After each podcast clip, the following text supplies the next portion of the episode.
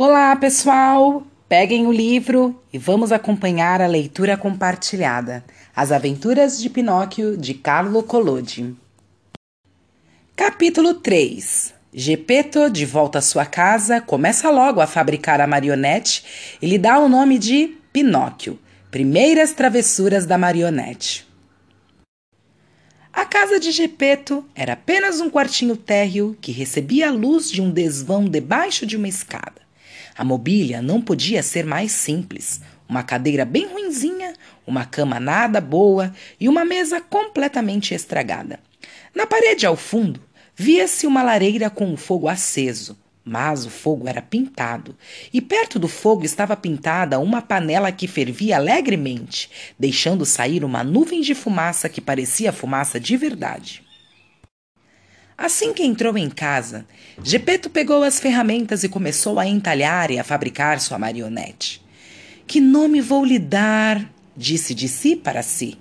Quero chamá-lo Pinóquio. Esse nome vai lhe dar sorte, Conheci uma família inteira de Pinóquios. Pinóquio o pai, Pinóquio a mãe, Pinóquio os filhos, e todos viviam bem. O mais rico deles pedia esmola.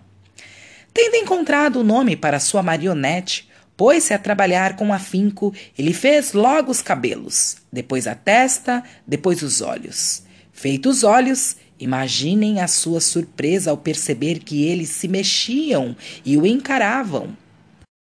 Gepeto, sentindo-se olhado por aqueles dois olhos de madeira, esteve a ponto de se ofender e disse em tom ressentido: Duros olhos de madeira, por que estão me olhando? Ninguém respondeu.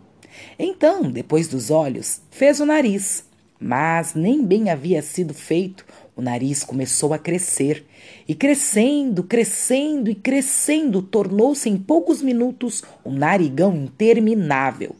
O pobre Gepeto esforçava-se para cortá-lo, porém, quanto mais o cortava e o encurtava, mais aquele nariz impertinente encompridava. Depois do nariz, fez a boca. A boca ainda nem havia sido acabada e já começava a rir e a debochar dele. Pare de rir! disse Gepeto ofendido, mas foi o mesmo que se tivesse falado com a parede. Pare de rir, estou lhe dizendo! gritou com voz ameaçadora. Então a boca parou de rir, mas botou a língua inteira para fora. Gepeto, para não criar mais problemas, fingiu não ter percebido e continuou trabalhando. Depois da boca fez o queixo, depois o pescoço, os ombros, o estômago, os braços e as mãos. Assim que terminou as mãos, Gepeto sentiu que lhe arrancavam a peruca. Olhou para cima e o que viu? Viu a sua peruca amarela na mão da marionete. Pinóquio! Devolva logo a minha peruca!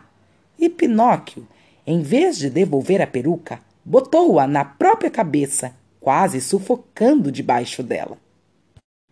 Esse gesto, insolente e debochado, deixou o Gepeto triste e melancólico como nunca havia estado na vida. E virando-se para Pinóquio, disse: que filho levado! Ainda não acabei de fazê-lo e você já começa a faltar com respeito a seu pai? Isso é mal, meu menino, muito mal. E enxugou uma lágrima. Faltava ainda fazer as pernas e os pés. Quando Gepeto acabou de fazer-lhe os pés, recebeu um pontapé na ponta do nariz. Eu mereço, disse então para si mesmo. Devia ter pensado nisso antes.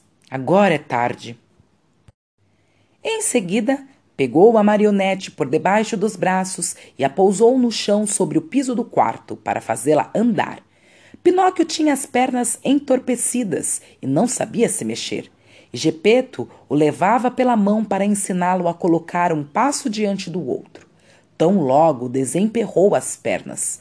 Pinóquio começou a andar sozinho e a correr pelo quarto, até que, saindo pela porta de casa, pulou para a rua e começou a fugir. E lá se foi o pobre Gepeto correndo atrás dele sem conseguir alcançá-lo, porque aquele levado do Pinóquio andava aos saltos como uma lebre e batendo os pés de madeira na pavimentação da rua fazia uma barulheira tremenda que nem vinte pares de tamancos de camponês. Pega! Pega! gritava Gepeto. Mas as pessoas que estavam na rua, vendo aquela marionete de madeira que corria que nem um cavalo, paravam encantadas para olhar e riam, riam, riam tanto que nem dá para imaginar. Afinal, por sorte, apareceu um carabineiro que, ouvindo todo aquele barulho e acreditando tratar-se de um potro que havia escapado da mão do dono, plantou-se corajosamente de pernas abertas no meio da rua, disposto a pará-lo e a impedir maiores desgraças. Mas Pinóquio, ao ver de longe o carabineiro que barricava a rua inteira, tentou passar-lhe de surpresa entre as pernas. E falhou. O carbineiro, sem se mexer um centímetro, agarrou tranquilamente pelo nariz. Era um nagrigão despropositado que parecia feito justamente para ser agarrados pelos carabineiros e o devolveu às mãos de Gepeto, o qual, como corretivo, queria dar-lhe logo um bom puxão de orelha. Mas imaginem como ficou quando, procurando as tais orelhas, não conseguiu achá-las. E sabem por quê? porque na pressa de esculpir o resto havia esquecido de fazê-las. Então pegou-o pelo cangote e, enquanto o levava de volta, disse-lhe, meneando ameaçadoramente a cabeça: Vamos logo para casa. E chegando em casa, pode ter certeza de que acertamos nossas contas. Ouvindo o sermãozinho, Pinóquio atirou-se ao chão e não quis mais andar. Enquanto isso, os curiosos e os desocupados começavam a parar ao redor, fazendo uma roda. Cada um dizia uma coisa. Pobre marionete, diziam alguns, tem razão de não querer voltar para casa. Sabe lá como ia apanhar daquele homenzarrão do Gepeto. E os outros acrescentavam maldosos: Esse Gepeto parece um homem de bem mas é um verdadeiro tirano com os meninos. Se a gente deixar aquela pobre marionete com ele, é bem capaz de fazer picadinho dela.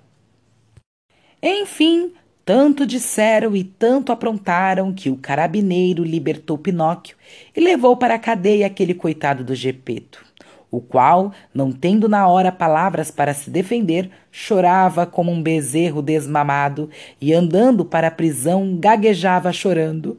Filho celerado, e pensar que me ofereci tanto para fazer dele uma marionete de bem, eu mereço. Devia ter pensado nisso antes. O que aconteceu em seguida é uma história inacreditável que vou contar para vocês nos próximos capítulos. Calma, ainda não acabou. Bora lá para o capítulo 4. A história de Pinóquio com um grilo falante, em que se vê como os meninos maus detestam ser repreendidos por quem sabe mais do que eles. Então, crianças, vou contar para vocês como, enquanto o pobre Gepeto era levado sem culpa para a prisão, aquele danadinho do Pinóquio, tendo ficado livre das garras do carabineiro, saiu correndo atrás dos campos para chegar mais depressa em casa.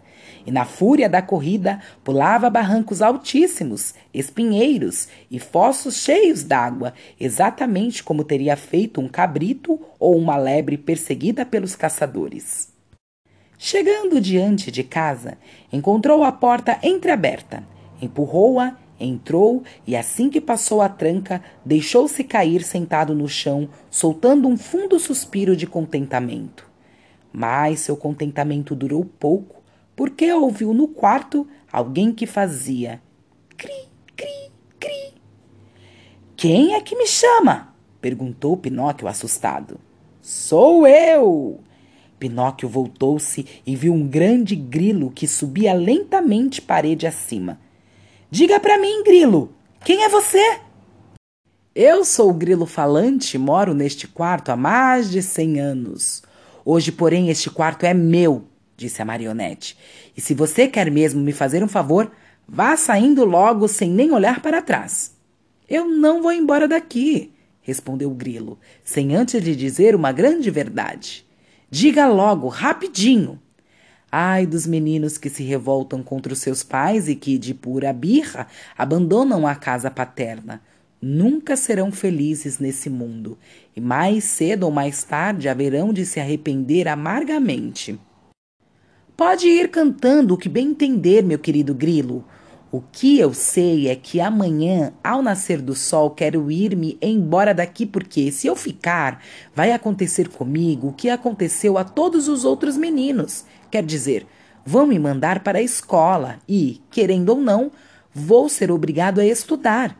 E para dizer a verdade, eu não tenho a menor vontade de estudar e acho muito mais divertido correr atrás das borboletas e subir nas árvores para pegar passarinhos no ninho.